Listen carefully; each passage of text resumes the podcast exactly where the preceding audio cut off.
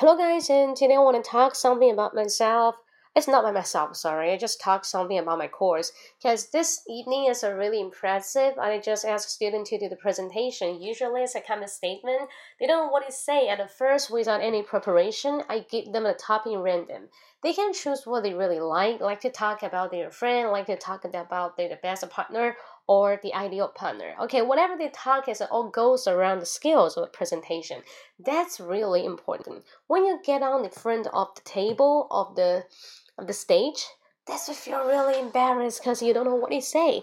But don't be shy. Just try it really hard. You may find well whether I just say something, just follow my mouth, not follow my mind.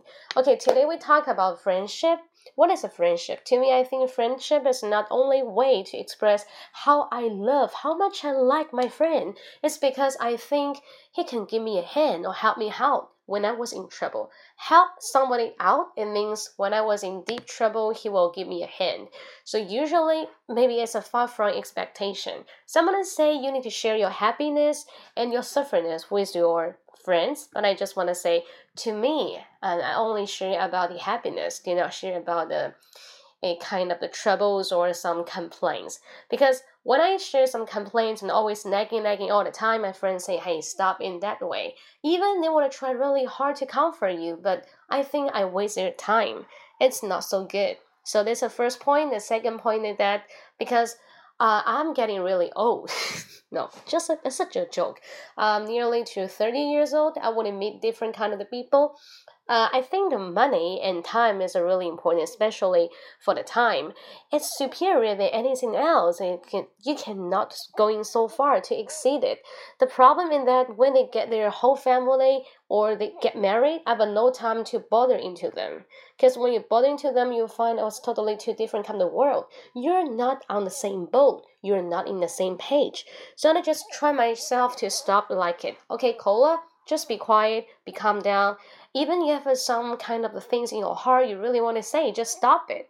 Digest it by yourself. Digest to let it down, to go it down, and never make it out. If you make it out, you will just like a trash bin. You give it to others, the trash transfer your bin to others' bin. So the negative energy will transfer, transfer all the time. It will be a big blaster. So I don't want to go in that way. I'm really moral. I have a good moral. I want to make everything within a good schedule. Or sometimes I'll refresh myself or reschedule it. I will see maybe I just making the time really suck. That is why I will full of complaint to, to tell my, my friend. But my friend sounds like, oh, all right, I'll call you again. I will listening to your complaining, but yeah, still you're my friend because you just say what I want to say. Amiga, we can comfort you. Okay, oh my god they did really great choice. So to me, I think friendship is a really cherishable. But on the other hand, think about it. Whether you want to share your happiness or your troubleness with a friend. Okay, I just waiting for your answer. When I was young, I think I have a lot of hundreds of emotional problem. Yeah, girls are always being really emotional and sensitive. I like complaining, I like nagging, I like gossiping others. But after that, of the period after the college, I found I'm going mature.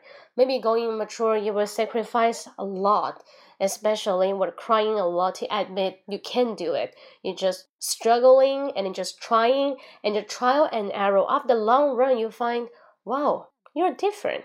You're different because what you're saying, even the same word, will let people feel really energetic. Alright, okay, so today that is what I wanna say. Yeah, 好晚了，对的，I hate I hate you, I love you。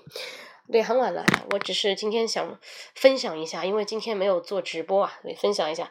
好，那之后的直播，之前的直播大家可以关注我的 啊、呃、这个直播间啊，这第一个。Number two，你们可以搜一下英语口语风暴这样的公众号，英语口语风暴。你可以加入，你可以看一下。Okay, you can check and around this kind of the WeChat moments. You can see, oh, what I'm posting. I like the way of practicing English with myself. I do it in every day. That is how I just want to refresh myself.